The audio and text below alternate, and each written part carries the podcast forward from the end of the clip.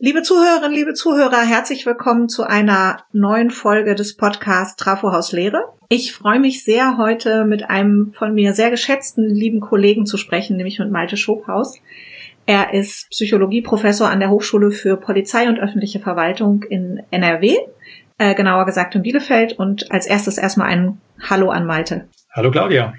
Zu dem Podcast muss ich, glaube ich, gar nicht mehr so viel sagen. Wir haben ja viele Zuhörerinnen und Zuhörer, die häufig bei uns Gast sind. Und es soll auch heute wieder um ein Lehrthema gehen, um ein Thema, was Hochschullehre bewegt und beschäftigt. Und wie immer soll es so sein, dass es nicht länger als eine halbe Stunde dauert und wir ja uns austauschen dazu. Und für die, die vielleicht das erste Mal dabei sind, mein Name ist Claudia Bade. Ich leite die Geschäftsstelle des Hochschuldidaktischen Zentrums in Sachsen. Ja, Malte, ich habe dich schon kurz vorgestellt, was du machst. Vielleicht muss man noch dazu erwähnen, dass Malte und ich beide im Dachprogramm von Lehre hoch N waren vor einigen Jahren. Ich habe ja schon ein paar Podcast-Folgen mit Kolleginnen und Kollegen gemacht, die ich durch das Netzwerk Lehre hoch N kennengelernt habe. Und in dem Kontext ist eigentlich auch das heutige Thema entstanden. Also eigentlich könnten wir diesen Podcast auch mit ganz vielen Kolleginnen und Kollegen aus dem Netzwerk machen. Wir wollen heute ein bisschen über Ausgrenzung und Diskriminierung in der Hochschullehre reden, was ja ein durchaus komplexes Thema ist. Also wir gucken mal, wie wir das überhaupt in diese halbe Stunde packen können. Bevor wir dazu kommen, Malte, fände ich es schön, wenn du dich aber erstmal vorstellst, so wie all unsere Gäste, indem du ein bisschen berichtest, was dir an Hochschullehre besonders wichtig ist. Ja, vielleicht äh, ganz kurz nochmal zu meinem Hintergrund. Ich bin also Psychologe und habe dort eine Professur für Psychologie an der Hochschule für öffentliche Verwaltung, ähm, habe allerdings in der Soziologie, in der Wissenschafts- und Techniksoziologie promoviert, bin also äh, da in Grunde immer in zwei Fächern unterwegs gewesen. Und ähm, was mir besonders wichtig an der Lehre, das Wichtigste ist mir eigentlich, möglichst mit Studierenden in Kontakt zu treten, also in Beziehung zu treten. Äh, denn das macht am meisten Spaß. Und mein Eindruck ist auch, dass dann die meisten Lernwirkungen auf beiden Seiten stattfinden können. Ne? Also, also als Psychologe weiß man, dass für die Beratung die Beziehung immer ganz wichtig ist. Und das gilt, glaube ich, für das Lernen auch. Und das ist aber auch das, was natürlich an der Hochschule mit den vielen Menschen, die da rumlaufen, besonders schwierig ist. Also wenn ich da mehrere hundert Studierende pro Semester betreue, klappt das natürlich nicht immer.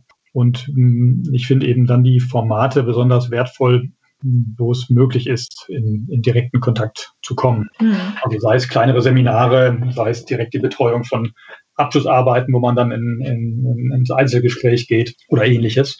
Und das sind die Formate, die die ich dann sehr wertvoll finde. Ja, das mhm. ist ja auch immer eine große Chance, wenn das, das möglich ist, wenn das die, die Kohorte oder die Studiengänge auch hergeben. Ne? Absolut. Mhm. Und darüber hinaus vielleicht zu, zu unserem Thema ja. hinleitend quasi ähm, ist mir auch wichtig und auch äh, in vielen Fällen, glaube ich, unterbelichtet äh, ist es, dass auch in der Hochschullehre Möglichkeiten bestehen, äh, fachunabhängig, fachübergreifend äh, eben Kompetenz zu entwickeln, wie seine eigene Haltung zu reflektieren, zu entwickeln, Standpunkte einzunehmen, argumentieren, zu lernen. Äh, denn das sind ja Dinge, die wir dann bei dem Thema Ausgrenzung äh, benötigen. Mhm. Und ähm, auch eines der Ziele, die wir auch haben in der Lehre, die Vermittlung an Studierende neben den Fachinhalten. Ja, und das führt uns auch wieder zu diesem Netzwerk zurück, zu Lehre hoch N, weil das Spannende da ist ja auch, dass das nicht alles äh, Personen sind, die irgendwie eine ähnliche Profession an der Hochschule haben, sondern sehr unterschiedliche Professionen zusammenkommen und auch sehr unterschiedliche Statusgruppen oder auch Funktionen, also von Personen aus Hochschulleitung äh, über Personen in der Lehre, über Personen in der Qualitätsentwicklung, sehr, sehr viele verschiedene Menschen zusammenkommen. Und es war ja tatsächlich bei unserem ersten und leider bisher einzigen Jahrgangstreffen äh, in Präsenz von Lehre hoch N. Das war im März äh, 2019 in Bielefeld. Da saßen wir zusammen, weil äh, der sehr liebe und geschätzte Kollege Steffen Profe von seiner Hochschule, der auch schon mal hier im Post Podcast zu Gast war, ein Thema aufrief. Und zwar sagte er, ich, dass er mit uns über etwas diskutieren möchte, das an seiner Hochschule gerade passiert. Er ist äh, Prof an der Beuth Hochschule in Berlin. Und zu dem Zeitpunkt, also wir befanden uns im März 2019, wurde eben sehr intensiv diskutiert, ob die Hochschule sich nicht umbenennen sollte. Da Beuth ja nicht nur für Fortschritt in Bildung, Technik und Gewerbe steht, sondern auch für Feindseligkeit und Intoleranz gegenüber Menschen jüdischer Herkunft. Und was ich dann sehr beeindruckend fand und äh, was nachhaltig bei mir was losgelöst hat oder mich zum Denken gebracht hat, ist, dass wirklich in der Runde jeder oder jede dann Beispiele von durchaus schwerwiegenden Ausgrenzungen und rassistischen Äußerungen, Diskriminierungen von Minderheiten in seiner eigenen Hochschule benennen konnte. Also es war niemand in der Runde, der nicht ein Beispiel beitragen konnte. Was ich dann interessant fand, war, dass diese Runde nicht sprach und tatenlos blieb, weil du berichten konntest, dass du schon einen Schritt weiter gegangen bist. Und ich fände es spannend, wenn du ein bisschen berichtest, was dein Schritt war, um damit umzugehen. Mhm.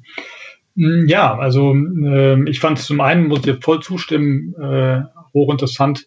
Und das bestätigt sich aus meiner Sicht auch weiter, dass tatsächlich alle Kollegen und Kolleginnen dort ähm, diese Erfahrung gemacht haben von mhm. bestimmten Ausgrenzungen oder auch sogar Radikalismen, in, äh, die sie in der Hochschule äh, erlebt haben. Und das ist eine Erfahrung, die ich auch jetzt mache, wenn ich mit anderen Kollegen und Kolleginnen spreche, äh, dass es offenbar also weit verbreitet ist und die Erfahrung überall gemacht wird.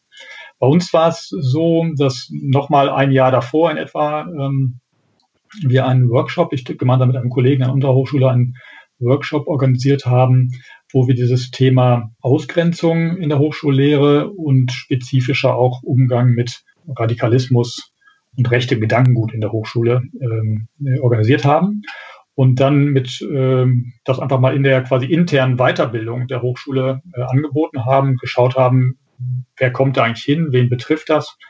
Und dann hatten wir eben einen äh, Workshop von 10, 12 Leuten, mh, wo wir uns darüber ausgetauscht haben.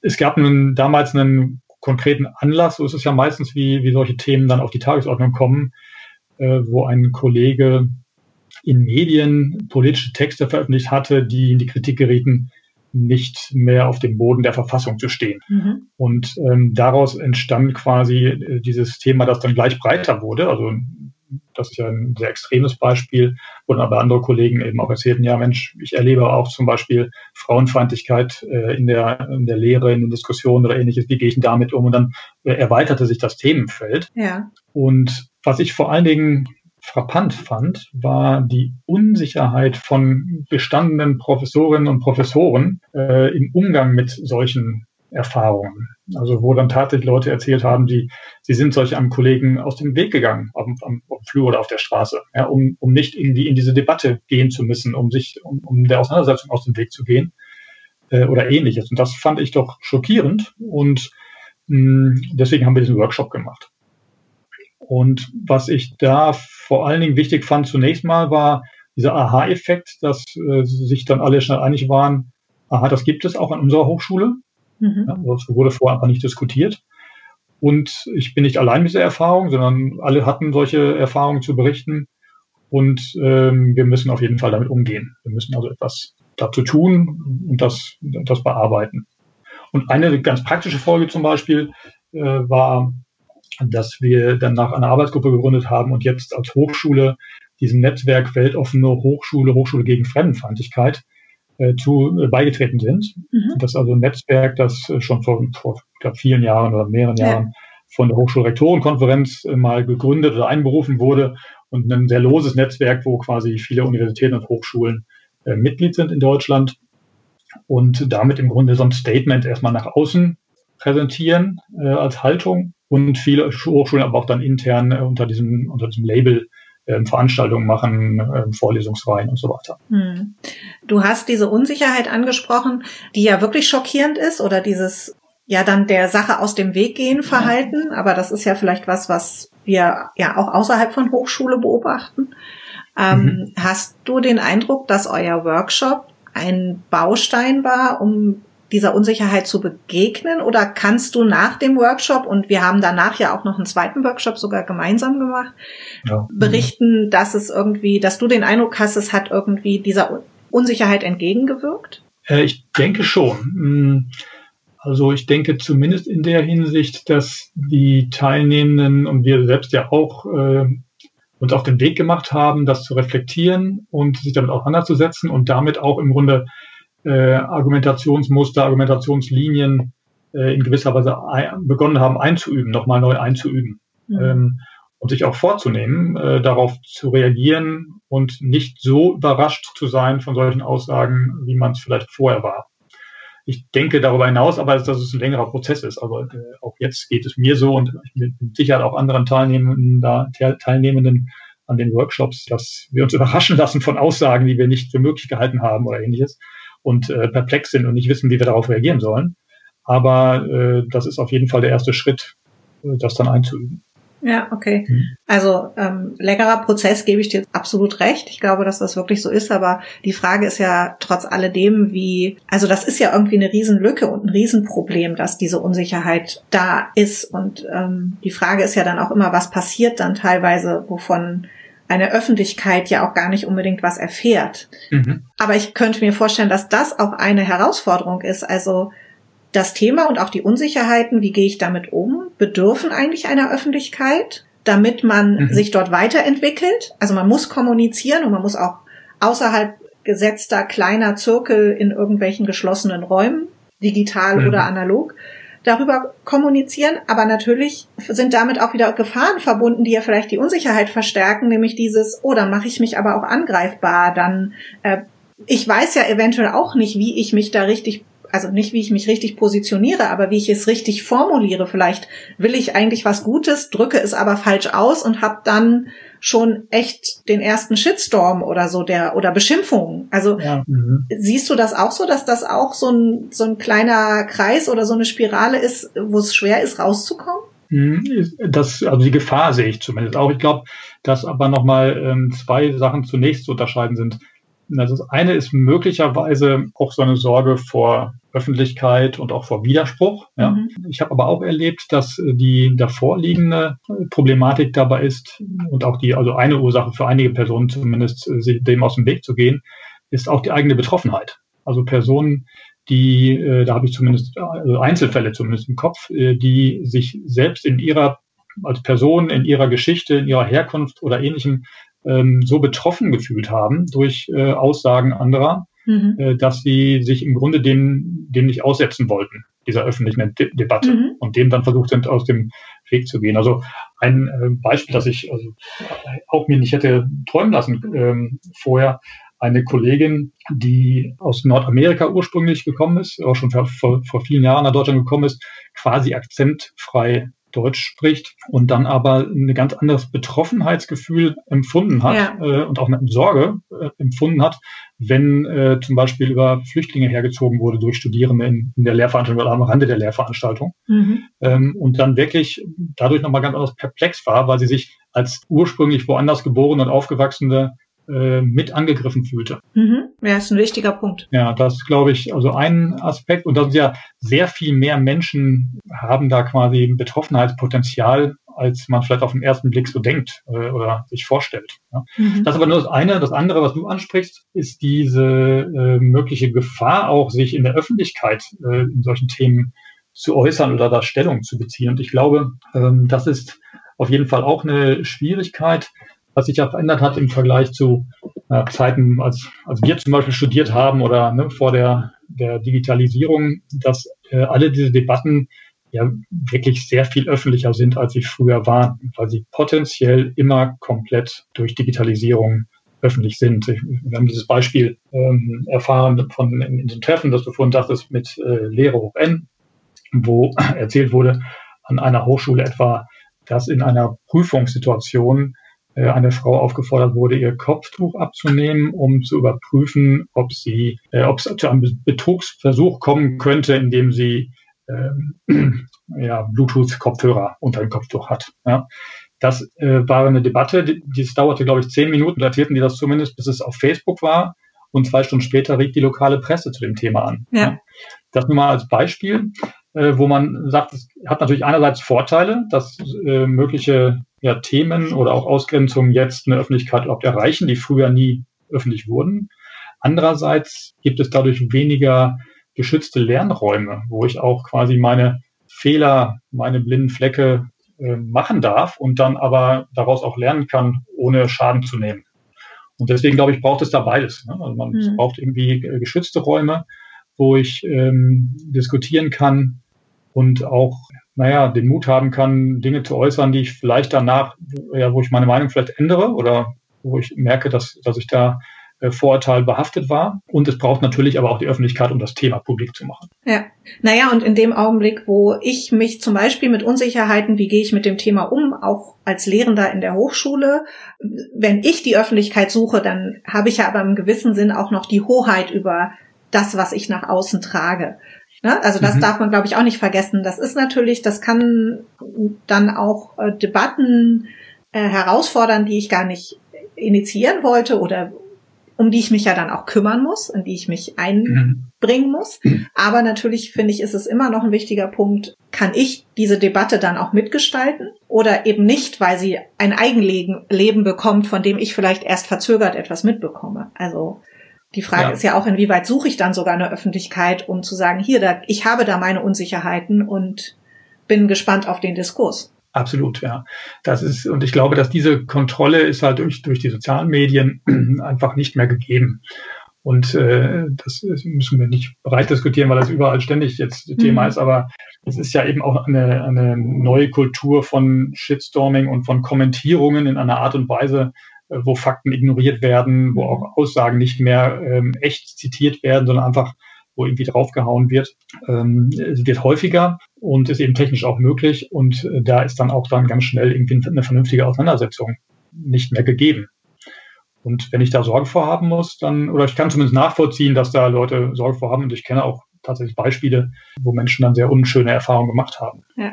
Mhm. Ich würde noch mal den Schritt zurückgehen oder so unsere Zuhörerinnen und Zuhörer noch mal ein bisschen mitnehmen, was dann als, Fol also als Folge dieser Diskussion, die wir im März 2019 hatten, auch passiert ist. Ähm, wir beide haben uns dann noch mal zusammengetan und haben einen euren Workshop, ich würde mal sagen, weiterentwickelt, indem wir gesagt mhm. haben, vielleicht ist es noch mal ganz spannend, wenn man einen Psychologieprofessor mit soziologischen Wurzeln auch wissenschaftlich und eine Hochschuldidaktikerin, die eben eher aus der Erziehungswissenschaft kommt, wenn wir uns zusammentun und nochmal gucken, wie können wir dieses Workshop-Konzept weiterentwickeln. Mhm. Und äh, die Idee, die wir ja auch haben, ist zu sagen, das ist vielleicht so ein, so ein Anlass, sowas mal in, auszuprobieren. Aber eigentlich wollen wir lieber auch äh, Kolleginnen und Kollegen zu Multiplikatoren machen, dass sie das Thema an ihren Hochschulen gut öffnen können oder auf jeden Fall Diskussionsräume, Kommunikationsordner dafür öffnen können.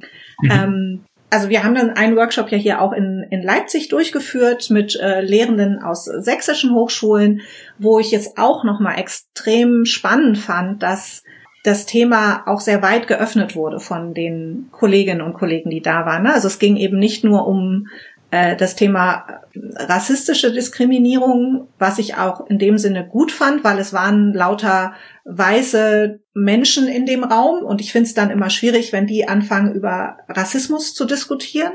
Aber dieses Thema, wie groß Ausgrenzung und Diskriminierung in Hochschule noch passiert, also du hattest es auch schon angesprochen, Frauenfeindlichkeit äh, etc., das fand ich einfach sehr spannend, dass das äh, dort auch nochmal zum Thema gemacht wurde oder auch in der Runde zum Thema gemacht wurde. Und ich hatte da auch den Eindruck, dass es gut war, das zu platzieren, äh, also diesen ja. Workshop zu platzieren, um einfach äh, diese Räume zu ermöglichen und Menschen Raum und Zeit zu geben, Ausgrenzung und Diskriminierung in Hochschullehre zu reflektieren und für sich selber Lösungsansätze zu finden. Stimmst du mir dazu? Da stimme ich dir absolut zu. Ähm, und ich finde auch, dass, also da können wir uns auf die Schulter klopfen, das haben wir gut gemacht, finde ich, solchen Workshop zu weiterzuentwickeln und auch anzubieten.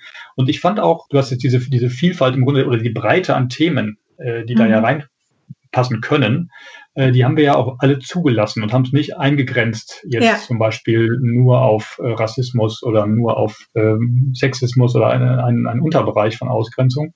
und ich glaube aber, dass es gut ähm, durchaus auch diese verschiedenen Themen drin zu haben, weil der Austausch darüber, also für den Umgang, glaube ich, ist es gut, sich auch äh, themenübergreifend damit auseinanderzusetzen und darüber auszutauschen. Ja. Und das ist da, glaube ich, recht gut gelungen.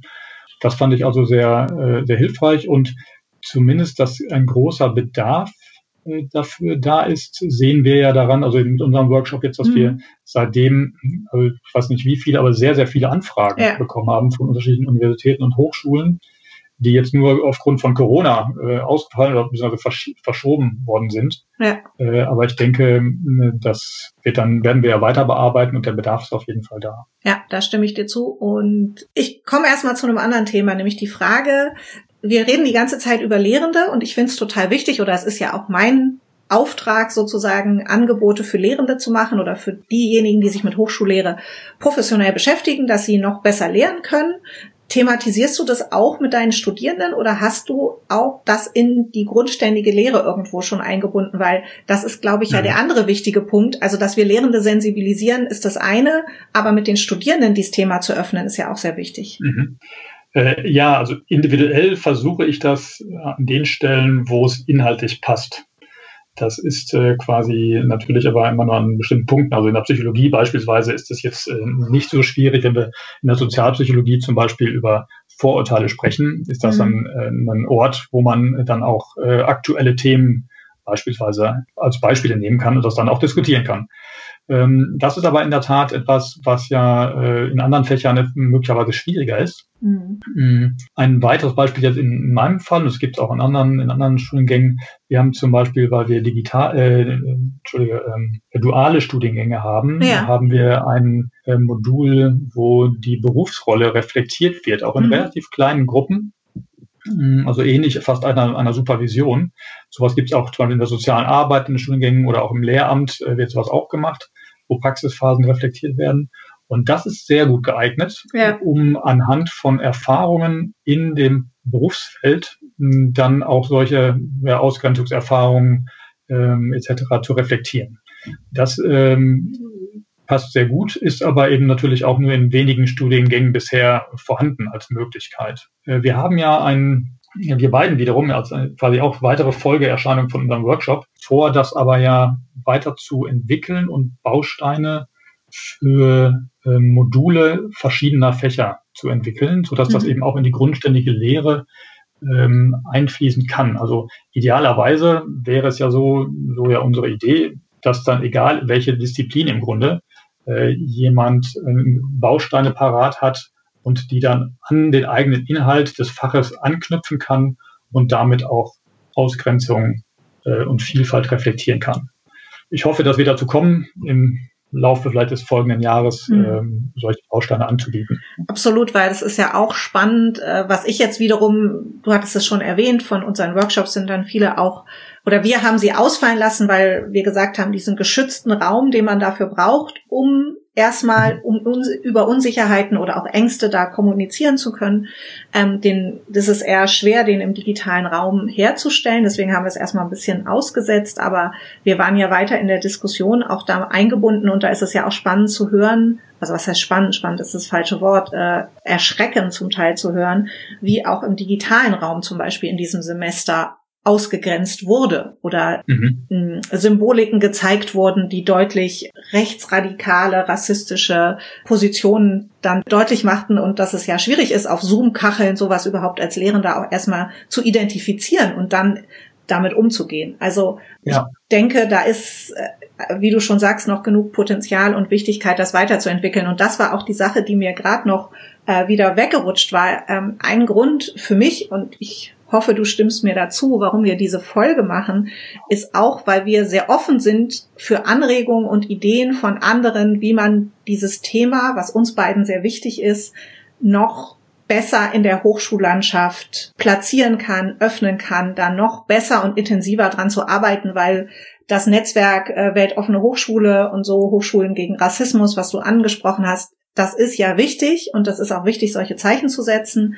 Aber wir beide sind, glaube ich, der Meinung, dass man da noch mehr tun kann und freuen uns aber auch auf Ideen und Anregungen, weil auch wir da eine gewisse Unsicherheit haben oder ja auch nur unsere Brillen aufhaben, wie wir dieses Thema angehen können und uns freuen, wenn noch Menschen auf uns zukommen, die noch andere Ideen dazu haben. Absolut. Dann nehmen wir das mal als kleinen Aufruf sozusagen hier schon fast am Ende des Podcastes mit rein. Mhm. Ich hoffe, dass über die, eure Website dann auch die solche Rückmeldungen an uns, an uns irgendwie geleitet werden können.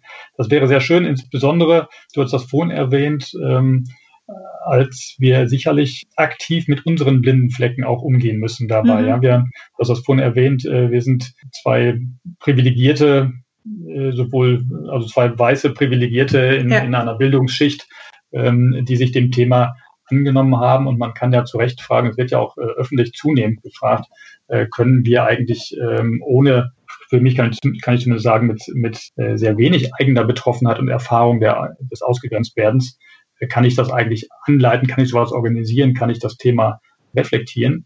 Und dafür brauchen wir auf jeden Fall ja Dialog mit, äh, mit anderen vielfältigen Menschen. Mhm. Und deswegen wäre es gut, da auch Rückmeldungen zu bekommen. Ja, dann sind wir gespannt auf die Rückmeldung unserer Zuhörerinnen und Zuhörer oder auch Ideen, Anregungen oder Freiwilligkeit, da noch mit, mit uns gemeinsam dran zu arbeiten. Denn wir sind jetzt schon ziemlich zum, am Ende unseres Podcasts. Und es gibt äh, eine Abschlussfrage, die immer allen gestellt wird, die in diesem Podcast zu Gast sind. Und das ist im Moment die Frage nach, was bleibt denn deiner Meinung nach von all den digitalen Innovationen und kreativen Lösungen, die jetzt, äh, wir nehmen diesen Podcast auf im November 2020, äh, in den letzten Monaten entwickelt wurden. Hast du da Ideen?